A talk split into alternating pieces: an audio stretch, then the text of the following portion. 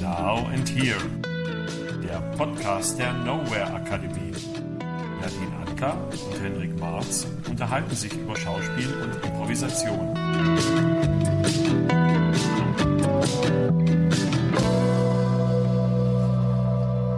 Hallo! Wir treffen uns zum Talk. Und zwar im Rahmen, weil Nadine Andler und Hendrik Marz, das bedeutet, ab dieses, diesem Jahr Nowhere Academy oder Now Here Academy. Je nachdem, ja. wie man es sieht, wie man es fühlt, was man daraus lesen möchte, oder? Ja, und deshalb haben wir uns auch überlegt, weil wir eine Akademie zusammen gegründet haben, äh, dass wir über Now und Hier sprechen wollen. Also wie schafft man es im Jetzt und Hier zu agieren auf einer Bühne?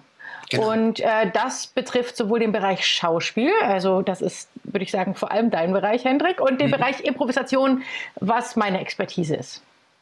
Absolut. Und das zeichnet auch diese Akademie aus, ähm, weil wir nämlich äh, quasi als eine der wenigen oder ersten sogar, müsste man mal recherchieren, diese beiden Disziplinen Improvisationstheater und herkömmliches klassisches äh, Sprechtheater verbinden und jeweils ähm, the best of both worlds nehmen, sie es zusammenführen und daraus etwas Neues schaffen, das dann wiederum im Nowhere praktiziert wird. Ganz genau. Und ähm, ja, der Hintergrund, warum wir gesagt haben, das könnte doch interessant sein, ist so ein bisschen, weil ich aus der Impro-Welt komme und auch ja über, über 20 Jahre lang Improvisation gelernt habe und Schauspiel immer nur so mit und, äh, mitgelernt habe. Aber mhm. das war nie so, dass ich das Gefühl hatte, oh klar, jetzt, klar, ich bin eine Schauspielerin.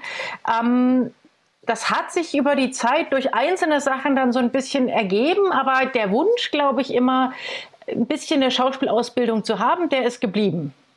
Ja. Und wodurch kam das bei dir? Der Wunsch? Ja, der Wunsch. Hm, also zwei verschiedene Sachen. Eins ist, weil ich ständig ein bisschen so ein Imposter-Syndrom hatte, dass ich dachte, ja, ich bin jetzt hier auf der Bühne, aber glaubt man mir das überhaupt? Mhm. Und das Zweite ist, weil ich selber Impro ja jetzt auch schon seit über 20 Jahren mir anschaue mhm. und ganz häufig das Gefühl habe, Leute erzählen mir eher, was passiert, als dass ich das wirklich sehe und auch als dass ich ihnen wirklich glaube, was sie behaupten. Mhm. Und Hendrik, was ist dein Bezug zum, zur Improvisation? Mein Bezug zur Improvisation ist der, dass ich ähm, sehr früh angefangen habe mit Schauspiel äh, mit 16 Jahren, dann 20 Jahre lang Fernsehen gemacht habe, dann ausgestiegen bin oder ausgestiegen wurde, je nachdem, wie man es nennen möchte, dann Schauspieltraining gemacht habe, ganz viel und im Zuge dieses Schauspieltrainings ähm, zum, irgendwann zum Impro-Theater gekommen bin. Aber meine erste Begegnung mit Impro, die kam schon ein bisschen früher. Ich habe nämlich zwei Jahre lang eine Soap gedreht und habe die dann aufgehört in nicht gegenseitigem Einvernehmen und ein Regisseur. Und ein Regisseur, der äh, damals mit mir gearbeitet hat, mit dem ich auch ganz gut klargekommen bin, der hat mir dann irgendwann mal nachts in einem Club in Berlin erzählt, er hätte etwas für mich, was mir helfen würde, und zwar Impro-Theater und hat mir eine Videokassette am nächsten Tag in die Hand gedrückt und ein Buch von Keith Johnston und ich wusste nicht, ob ich das jetzt als Kompliment auffassen sollte, dass jemand oder ein Regisseur mir sagt, nee, du solltest mal was machen.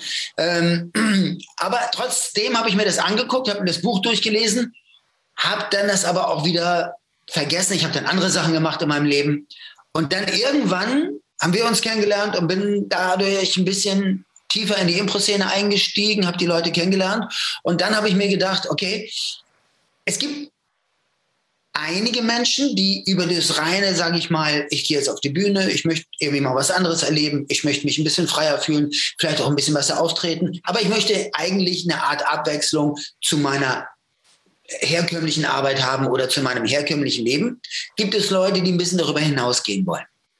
Die das schon semi-professionell betreiben, teilweise sogar professionell. Und da habe ich mir gedacht, okay, da könnte der Ansatz der Schauspielerei ganz gut helfen.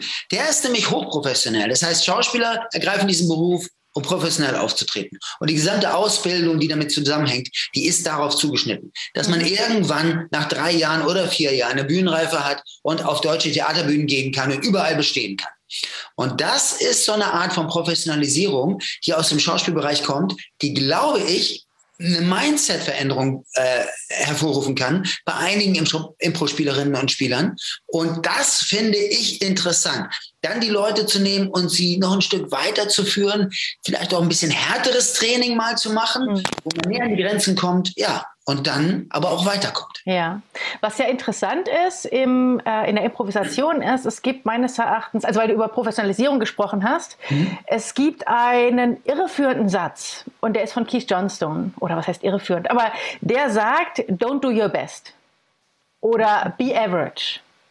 Und das hat natürlich psychologisch einen ganz großen Hintergrund, warum er das sagt, weil es in der Improvisation immer darum geht, Kreativität freizusetzen. Und mhm. wenn ich das ganz verzweifelt versuche, das Beste zu machen, sind die Sachen immer schlecht. Aus Kreativitätsgründen. Aber es wird meines Erachtens von Impro-Spielern und Impro-Spielerinnen manchmal missverstanden oder als Entschuldigung hergenommen. Mhm. Ähm, nicht härter zu arbeiten, sage ich mal so. Ähm, deshalb finde ich das auch ganz interessant, wirklich auch aus einer Schauspielperspektive ranzugehen. Und äh, mein Clownslehrer zum Beispiel, Aitor Basauri, der hat ganz häufig gesagt, dass er das bei dem Arbeiten mit Impro-Spielern, dass er findet, dass Impro-Spieler faul sind. Mhm. Und äh, sein Ding ist immer, äh, äh always work to the best of your abilities. Mhm. Und äh, das habe ich bei ihm auch gelernt, dass das nicht im Widerspruch steht, dieses äh, Be average, don't do your best and always work to the best of your abilities, weil es geht um zwei verschiedene Sachen. Also genau. Das, genau. Das eine ist die grundlegende Haltung, wie ich an die Arbeit rangehe, und das andere ist auf der Bühne zu sagen, okay, ich kann mich wieder frei machen, weil ich weiß, wenn ich mich zu sehr anstrenge, jetzt wirklich was Gutes abzuliefern, dann wird es nichts Gutes werden. Ja, und das ist meines Erachtens ein großes Missverständnis. Ja. Das glaube ich auch. Also wenn du das jetzt so sagst, dann glaube ich, und du hast es ja auch erklärt, dann ist es wohl offensichtlich so, dass äh, Keith äh, Johnstone dann mit etwas anderes gemeint hat, als die Leute da dann daraus machen. Nämlich, dass es in dem Moment auch manchmal vielleicht egal ist, ob es jetzt richtig gut war oder nicht. Und äh, es ist ja, geht ja um den Fun und es geht um den Spaß. Der darf natürlich nicht fehlen, das ist ganz klar. Äh, aber äh, ein Sanford Meissner Lehrer, nicht Sanford Meissner selber, sondern William Esper, der auch lange äh, Meissner unterrichtet hat, der vor drei Jahren gestorben ist, hat mal den Satz geprägt, don't girdle yourself to act, open yourself to receive. Also schnüre dich nicht ein und verkrampfe dich nicht und stresse dich nicht, um zu spielen, sondern öffne dich, um zu empfangen. Und das geht in die gleiche Richtung. Also, dass man schon sein Handwerk beherrschen muss, aber dass man natürlich in dem Moment, wo es darauf ankommt, ja, empfangen sollte, entspannt sein und wie du eben sagtest, auch irgendwie den Kopf frei bekommen und dann auf der Bühne eben das, was man dann gelernt hat und so eben freilässt. Stehst du lieber vor der Kamera oder unterrichtest du lieber? Und was reizt dich jeweils an beiden? Ich unterrichte lieber, als dass ich vor der Kamera stehe. Das ist eine ganz persönliche Geschichte. Ich bin sehr früh dazu gekommen. Ich bin ausgesucht worden ich bin kein Schauspieler, der sich irgendwann gesagt hat, ich werde jetzt Schauspieler, ich mache eine Ausbildung, sondern es war wirklich Glück. Ich habe eine Ausbildung gemacht, auch die war Glück für mich in New York, diese meisten Ausbildung.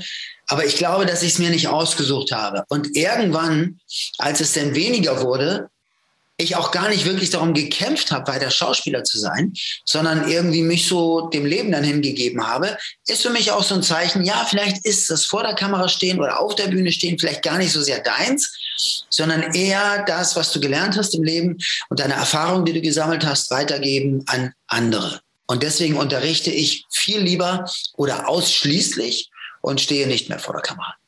Und du bist ja auch ein ausgebildeter Coach, ne?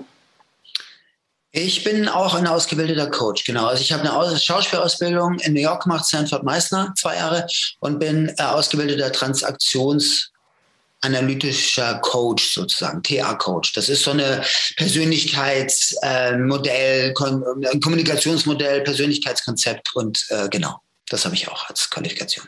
Also ich persönlich finde ja, dass man das merkt auch, wenn du unterrichtest, dass du auch eine Coaching-Ausbildung hast. Ja, ich hoffe positiv. Ja. Und ähm, das Einzige, genau, das ist ja, das ist ja positiv. Das Einzige, wo es mir zum Nachteil gereicht, ist in meiner Ehe. Weil da wird mir ganz oft gesagt, jetzt hör mal auf, mich zu coachen. Das kann ich natürlich auch nachvollziehen, ja. Ja, ja. also ich bin, äh, ich bin eigentlich von Haus aus, habe ich soziale Arbeit studiert, aber mit Schwerpunkt äh, Theaterpädagogik. Mhm. Und habe in meinem Studium auch zum ersten Mal Impro gesehen und wollte das dann ausprobieren. Und da hat das dann überhaupt nicht funktioniert. Und dann dachte ich, gut, dann muss ich halt meine eigene Gruppe gründen. Und habe dann angefangen in Würzburg im Jugendkulturhaus Kairo quasi einfach mal einen Workshop zu organisieren und eine Gruppe zu gründen und dann zu machen. Und wir wir waren wirklich absolute Amateure und alles, was wir hatten, war das Keith Johnston Buch. Also, und dann war es auch so, ich glaube, du hast geblockt. Nee, ich habe doch nur das nicht gut gefunden. Ja, ist das dann schon blocken? Ich weiß auch nicht. Okay, machen wir eine neue Übung so.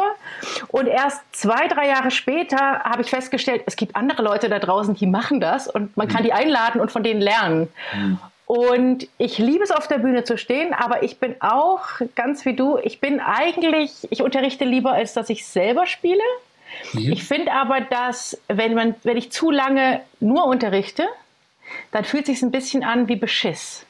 Ja, weil dann äh, finde ich, da muss ich dann immer mal wieder selber auf die Bühne gehen, um selber wieder zu merken, ah, so genau war das. Und ah, das ist natürlich auch, oder daran scheitere ich auch.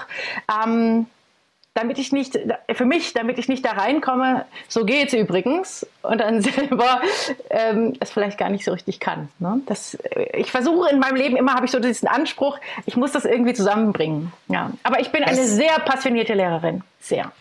Das weiß ich und das habe ich schon erlebt, dass du eine sehr passionierte Lehrerin bist. Aber auch das andere kann ich nachvollziehen. Ich war nämlich letztens auf einem Festival und da wurde ich dann damit überrascht, dass ich auftreten soll oder muss oder gefragt wurde. Und da habe ich auch gedacht, nee, genau, du unterrichtest hier den ganzen Tag, dass die Leute scheitern sollen und dass sie mal ähm, die Hosen runterlassen sollen und dann musst du das jetzt auch machen. Und ja, es war eine Grenzerfahrung für mich. Hm. Ähm, aber ich habe sie äh, bestanden. Mhm würde cool. ich sagen. Ja. ja.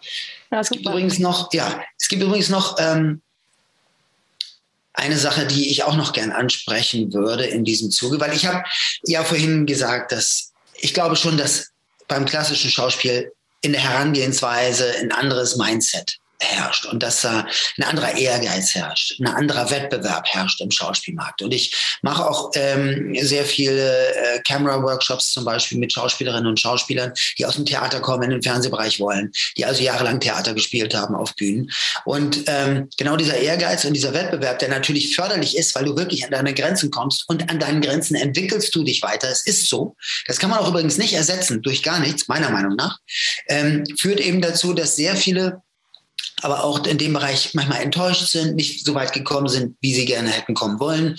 Und ähm, ich das im Impro-Bereich zum Beispiel gar nicht festgestellt habe. Also was ich total toll finde und deswegen möchte ich da auch viel, viel mehr arbeiten, dass die Leute wirklich gut drauf sind und der, der erste Impuls, es zu machen, wie du schon gesagt hast, ne, ein ganz anderer ist, so, äh, der kommt aus der Selbst, Entfaltung so ein bisschen. Ich möchte meine Persönlichkeit entfalten, mich was Neues kennenlernen. Und das merkt man in der Arbeit extrem stark und das ist sehr, sehr positiv. Mhm. Und ähm, das gefällt mir sehr gut, mhm. möchte ich sagen. Ja, cool. Äh, und umgekehrt für mich ist es ja auch so, ich, also in Deutschland würde ich ja sagen, ist der Hauptteil der Impro-Szene ein Amateurbereich. Das fällt einem manchmal als Profi auch auf die Füße. So, ne? Das, äh, ich habe mal einen Antrag ans Goethe-Institut geschrieben und die haben zurückgeschrieben, dass sie das, dieses Projekt, was ziemlich ausgefeilt war, nicht fördern mhm. können, weil Impro ja Entertainment ist mhm. und keine Kunst. Und das sind so Momente, wo ich denke, oh, aber doch nicht nur. aber ähm, ja, das ist deshalb, aber ja, mich beschäftigt das auch, weil einerseits ist es so, dass ich denke, genau das, was du sagst, ist super niedrigschwellig. Dadurch ist es auch sehr freundlich, sehr offen, die ganze Impro-Szene. Mhm. Natürlich sehr geprägt durch unsere Philosophie, Ideen anzunehmen und uns immer wieder einzulassen. Andererseits ist es manchmal auch sehr schwer, eben dafür zu kämpfen, dass es auch auch ein anderes Level haben kann und eben nicht nur ist, wir machen irgendwas und sind lustig genau. und ähm, ja, dass es eben auch ein anderes Level haben kann. Und gerade für die Leute, die eben auch aus dem Schauspielbereich kommen oder die sich entschieden haben, das professionell zu machen, ist das meines Erachtens manchmal eine Hürde, weil die Sicht auf Impro manchmal doch sehr ist, das sind einfach Leute, die haben nicht viel Ahnung, aber die haben Spaß zusammen. So. Ja, ähm, das scheint aber, ich glaube, ein bisschen in Deutschland mhm, der Fall zu sein. Ich war ja lange in, ja? Mhm. Ja. Ich war lange in Amerika und dort ist es wirklich ganz anders. Ne? Also ähm, es gibt, äh, Impro hat einen sehr hohen Stellenwert in Amerika. Viel höher als hier, wo, wenn du mit Schauspielerinnen und Schauspielern sprichst und du sagst Impro, immer so, ja, okay. ne? Aber ähm, das ist eben dort ganz anders, weil eben der, die ganze Mentalität anders ist. Ich war auf einer Schauspielschule, wo ähm, ich mit 50-jährigen Menschen gearbeitet hat mit Leonard, der ein äh, Afroamerikaner war, der nachts irgendwie als Parkwächter gearbeitet hat, 48 oder 50 Jahre alt war, was in Deutschland gar nicht möglich wäre, weil der, das obere Eintrittsalter 27 ist in Deutschland an der Schauspielschule. Das zeigt schon, dass in Amerika alle es versuchen können und jedem eine Chance gegeben wird. Und daher finden sie eben diese Talente überall in der Gesellschaft, weil jeder sich beteiligen kann. Und wir beide wissen ja, oder jemand, der sich mit amerikanischer äh, Sitcom beschäftigt oder amerikanischem Stand-up, weiß, wie viele Leute aus dem Impro-Bereich reingekommen sind, die die größten Stars sind in Amerika. Ja. Und daher ist es ganz klar, dass es einen ganz anderen Stellenwert hat. Und ähm, das aber liegt auch daran, dass natürlich die Impro-Leute auch wirklich durch ein hartes System gehen dort. Genau. Und ich glaube, deshalb ist es auch wichtig, dass wir zum Beispiel unsere Schule gründen, ja. weil ähm, weil es eben über dieses reine Impro-Training, aber äh, wie, wie finden wir gute Ideen, wie äh, kreieren wir guten Stoff, wie mhm. bauen wir eine Story hinausgehen muss und es muss zusammenkommen, meines Erachtens mit viel Handwerk. Mhm. Weil ich glaube, ein Grund, dass es in in, in USA zum Beispiel, dass viele Schauspieler aus dieser Impro-Welt kommen, ist, weil zum Beispiel Second City einfach eben auch für Profis, also die haben ein Level-System und die mhm. haben eben Angebote für Profis, wo ganz klar ist, das sind nicht Leute, die wollen ewig irgendwie in kleinen Clubs spielen, sondern mhm. das sind Leute, die wollen ihr Improvisationstalent nutzen, um dann zum Fernsehen zu gehen. Und weil es eben auch da möglich ist, schneller ins Fernsehen zu gehen, das ist in Deutschland ja eine andere Sache. Das weiß man ja spätestens seit dem Casting von Schillerstraße und Freischnauze und so, dass dann trotzdem, auch wenn die ganze Impro-Szene in Deutschland gecastet wurde, ja die Comedians am Schluss wieder ähm, genommen werden, weil das ist sicher. Da weiß man, was man hat, da weiß man, da muss man nicht viel Risiko eingehen.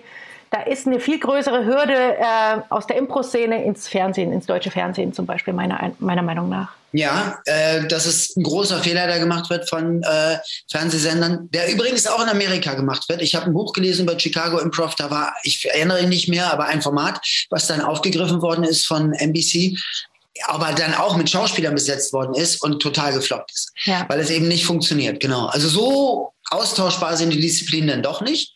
Und ähm, es gibt wirklich eigene Fähigkeiten, ne, die die jeweils haben, die einzelnen mhm. Spielerinnen. Also was ich ja noch ganz spannend finde an unserer Akademie oder eine große Frage, die man sich stellen könnte, mhm. wäre ja auch, wie bringt man denn diese beiden Disziplinen nun tatsächlich zusammen? Mhm weil ähm, das klassische Impro-Training in Deutschland, das ist ja sehr beeinflusst von Keith Johnstone, also der Einwurzel des modernen Impro-Theaters. Und da geht es ja wirklich viel drum, immer wieder Kreativität freizusetzen, äh, auch mal von oben auf eine Story zu gucken, wo bin ich denn, also zu gucken als Regisseur, Regisseurin und als Autor, Autorin drauf mhm. zu gucken. Mhm. Und meines Erachtens ist das auch einer der Gründe, warum das Schauspiel hinten runterfällt. Mhm. Und was ich ganz cool finde an unserer Kombination ist, mhm. dass wir einen Weg gefunden haben, ähm, ja, das, das Schauspielerische in den Vordergrund zu setzen und mhm. trotzdem das Impro nicht aus dem Auge zu verlieren. Mhm. Und das hat ja auch was damit zu tun, dass das Meißner-Training ähm, auf Improvisation basiert, wenn ich das richtig verstehe. Richtig. Meissner, die Meissner-Technik ist eine äh, amerikanische Schauspieltechnik basierend auf den Lehren von Konstantin Stanislavski, die darauf basiert, dass äh, in sehr, sehr ausgefeilten und langwierigen Improvisationsübungen das Abnehmen von Impulsen geschult wird, die Offenheit, die Öffnung, die persönliche Öffnung, das Zuhören und ähm, insofern dann irgendwann Improvisationen entstehen. Man kann das schon mit Impro vergleichen, so ein bisschen am Ende. Am Anfang ist es sehr, sehr ungewöhnlich, was da gemacht wird. Aber am Ende, wenn ich habe das ja zwei Jahre gemacht, irgendwann ist es so, dass du quasi da richtige Szenen siehst, die aber im Unterschied zu dem, was Impro-Spielerinnen machen, einzig und allein darauf basiert, was die beiden SpielerInnen, die dort auftreten, voneinander bekommen. Da gibt es kein Thema, das man sich holt vom Publikum oder so oder von einem Lehrer zum Beispiel, sondern man bringt vielleicht am Ende etwas mit, wenn man reingeht in die Szene. Aber alles andere, was passiert, ist einzig und allein die Präsenz der beiden beteiligten äh, Personen. Und daraus, in der Abnahme dessen, in der Benennung dessen, in der Beobachtung der anderen Person, daraus werden dann Improvisationen, die wirklich richtige Szenen werden und vor allem, da wir nur damit umgehen, was wir wirklich bekommen von dem Gegenüber, nichts Artifizielles haben. Wir haben kein Storytelling zum Beispiel in den Übungen, überhaupt gar keins. Ist es natürlich sehr authentisch und sehr im Moment verhaftet, weil du nichts anderes hast. Du hast keine Story, du hast gar nichts, sondern nur die andere Person in dem in der Folge sprichst du auch nur über Dinge, die wirklich passieren in dem Moment. Das ist an Realität und Authentizität nicht mehr zu übertreffen, muss man ganz ehrlich sagen. Ja. Und wenn man dann das, was die Impro-Spielerin mitbringt, das Storytelling und so weiter. Wenn man das noch draufpackt, dann hast du natürlich Übungen, die äh, sehr gut die Story vorantreiben und mit zwei SpielerInnen, die äh, letztendlich im Moment leben und nicht immer die Story vorantreiben müssen, sondern auch mal im Moment verweilen können und einfach die Präsenz der anderen Person nehmen und dem nachgehen. Was will ich eigentlich von einer anderen Person? Was ergibt sich hier eigentlich jetzt in dem Moment gerade? Wie kann ich abarbeiten von jemandem und ihn wirklich wahrnehmen? Hm. und meine Wahrnehmung dann auch äußern. Ja, ich finde das also als Teilnehmerin im Meißner Training jetzt, ähm, finde ich das auch die große Herausforderung, so in diesem Nichts zu sein. Also es ist noch mhm. keine Szene, also es ist aber auch nicht eine private Begegnung.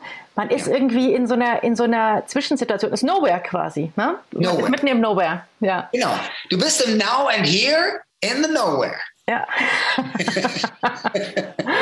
ähm, aus Impro-Perspektive könnte ich da noch ergänzen, was ganz gut anknüpft meines Erachtens ist, ich habe ja vorhin gesagt, es gibt zwei Wurzeln in der modernen Improvisation. Mhm. Äh, die eine kommt über Keith Johnston und ähm, Joe Bill erklärt das immer so, der sagt, ähm, Keith Johnston war ein Regisseur und ein Autor.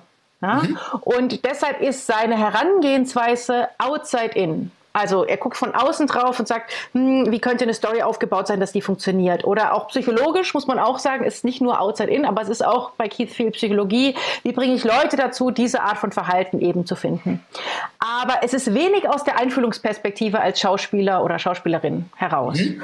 Und im Gegenzug dazu ist es in Chicago, das hat ja angefangen ähm, mit Paul Sills, der da experimentiert hat, Viola Spolin, die eben auch viel Notizen gemacht hat über die Arbeit ihres mhm. Sohnes.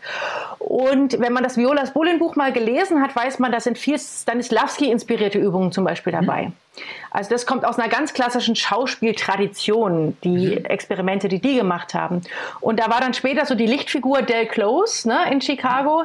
Und der hat ja auch ganz klar, der hat Meistertraining gemacht, hat mhm. auch ein paar Mal sich dazu geäußert, wie man äh, die, die Schauspieltechnik des Meistertrainings in der Improvisation verwendet. Mhm. Und wenn wir jetzt arbeiten in der Improvisation in unserer Akademie, dann ist es ja häufig so, dass wir, ich würde sagen, noch, noch so ein bisschen diesen Zweig Mick Napier, ja. ähm, der von sich ganz klar sagt, uh, Scenes from the inside out. Also wenn ich, also äh, Del Close war wirklich nur Schauspieler. Mick Napier kam deshalb in dieser Tradition auch aus der reinen Schauspielerrichtung. Die haben gesagt, ich als Schauspieler, Schauspielerin, ich stehe auf der Bühne, ich bin eingeführt in meine Figur, ich kann nicht die ganze Zeit dieses, diese Plotverantwortung tragen, ja. Ich muss, aber ich muss trotzdem irgendwie die Geschichte vorantreiben. Und Mick Napier hat da einige gute Tools entwickelt, ähm, die perfekt meines Erachtens an diesen Schauspielansatz anknüpfen und die letztendlich trotzdem dafür sorgen, dass sich eine Szene entwickelt, dass sich eine Story entwickelt, ohne dass ich die ganze Zeit die Regie und die Autorenrolle so forcieren muss, wie wir das normalerweise im Moment in Deutschland beim Impro sehen.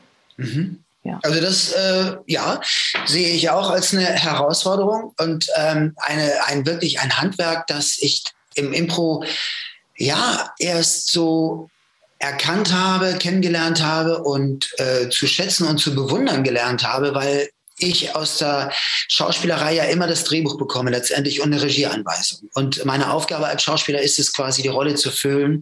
Aber sie ist da, die Szene, das Ganze, die ganze Struktur ist komplett vorhanden. Ne? Und meine Aufgabe besteht nur darin, das zu füllen mit meinen Emotionen, mit meiner Persönlichkeit.